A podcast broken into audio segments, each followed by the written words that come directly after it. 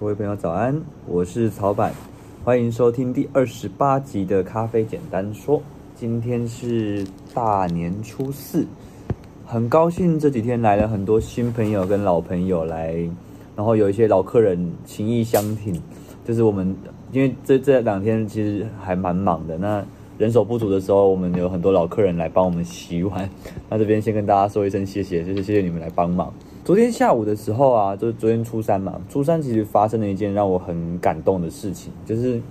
明朝有一位那个老顾客，他常常来买豆子，然后昨天来买咖啡的时候，我们就一起花了一点时间研究他买的豆子，就是他他那时候也买了一支咖啡嘛，然后我们就现场煮给他喝，然后我们来讨论他自己在家里要怎么煮。在跟他讨论说，哎，他在家里冲煮的话，可以怎么样去设计他的冲煮的概念？离开的时候，他要走之前，他就跟我说，他跟我加油，叫我坚持这个节目。对，他说，因为他每天早上都有听我们的节目，然后昨天听到他真的是超感动的。对，那因为这个客人他没有喝那个深烘焙咖啡的习惯，不过当他听到我们有一集在介绍那个好的深焙咖啡的时候，他就觉得他要尝试看看，所以他昨天就买了。他不止他他昨天其实不止买他自己喜欢的咖啡，他还买了那个黄金曼特宁。对，因为我们昨天就用他的那个手冲滤杯煮了一支他很他喜欢的曼特宁给他喝。对，因为他以前不喝曼特宁的，然后他昨天就试试看喝了曼特宁，然后觉得他发现他很喜欢。这种这种互动是我们自己开店最希望遇到的的的状态啦，就是我们可以帮客人找到他喜欢的咖啡，这件事情是我们很。很重要成就感的来源，对，我们就是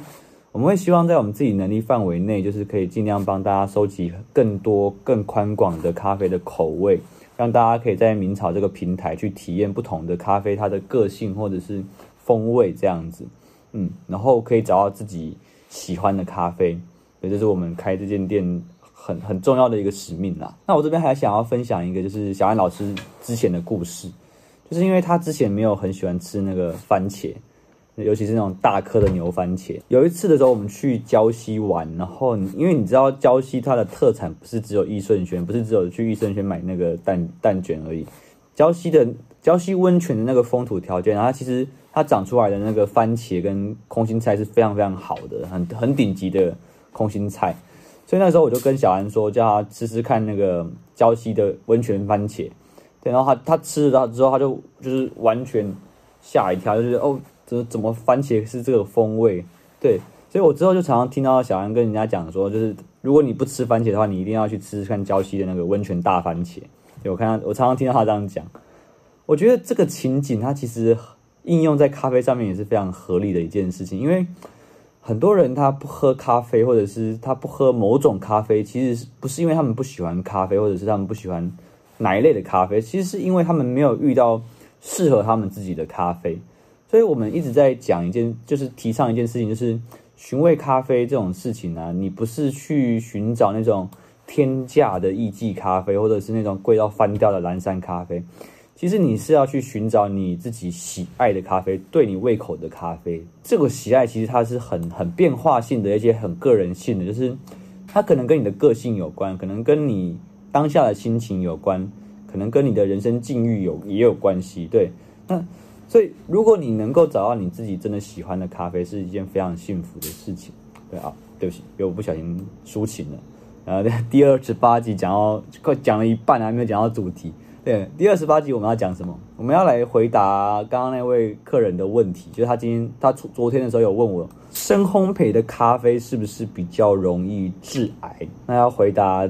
这个问题啊，我们要先来研究一下，就是为什么会有人这样说？为什么会有一个深烘焙咖啡容易致癌的这个说法出来？对，我上网搜寻了一下这个这个说法的来源，然后我看到我看到蛮多讯息的，然后我找到一个最多人看的，其实是就是二零一八年的时候，美国出了一个判决，在加州，就是美西那边有个加州法院判决说。咖啡的供应商应该要，咖啡供应商的意思就是说，像我们这样子自家烘焙店就是咖啡供应商，就是自己烘焙咖啡豆，然后卖给客人就是咖啡供应商。他说，呃，美国加州法院就是说，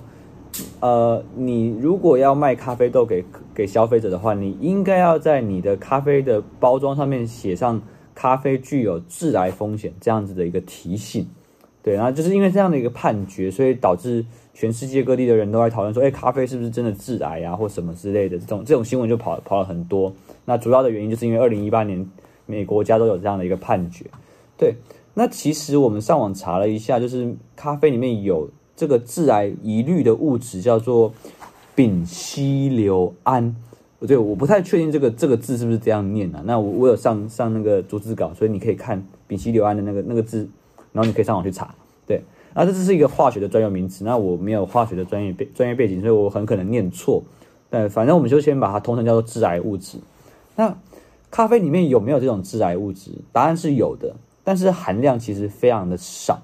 对，而且重点是这样子的致癌物啊，它其实是在烘焙咖啡的时候，在烘豆的过程中的前期生成的产生的东西，而且它会在。烘焙豆咖啡豆的的后期被分解掉，所以它就是你在烘豆的过程中，你可能前面会出现这样的致癌物，然后到后面它就会挥发掉，然后消失掉。所以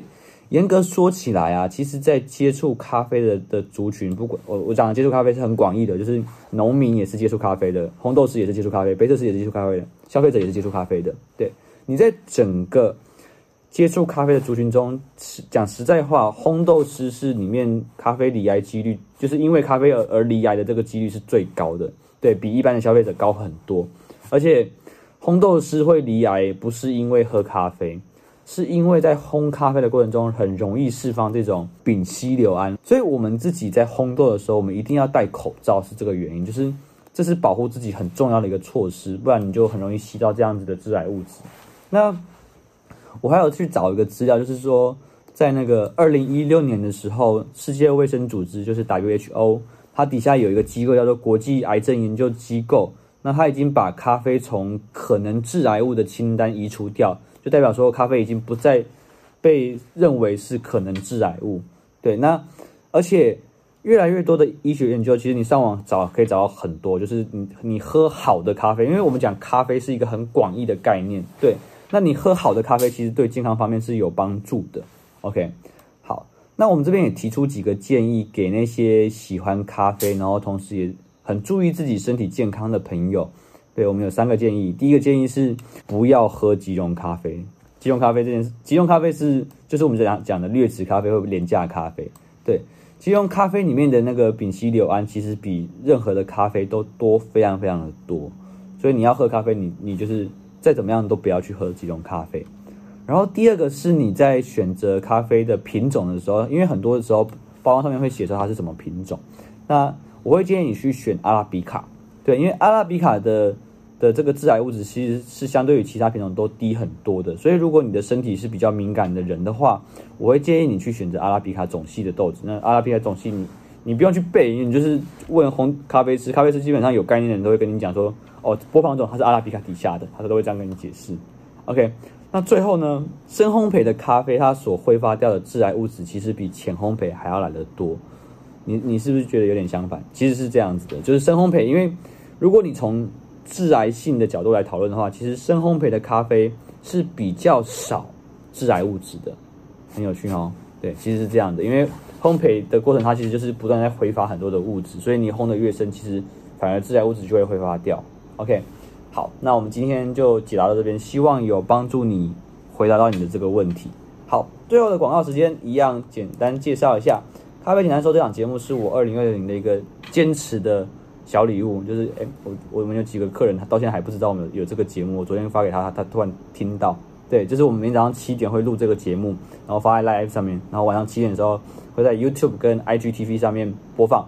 所以如果你喜欢的话。订阅、支持、分享，感谢，谢谢大家这些祝福，大家有一个美好的一天，拜拜。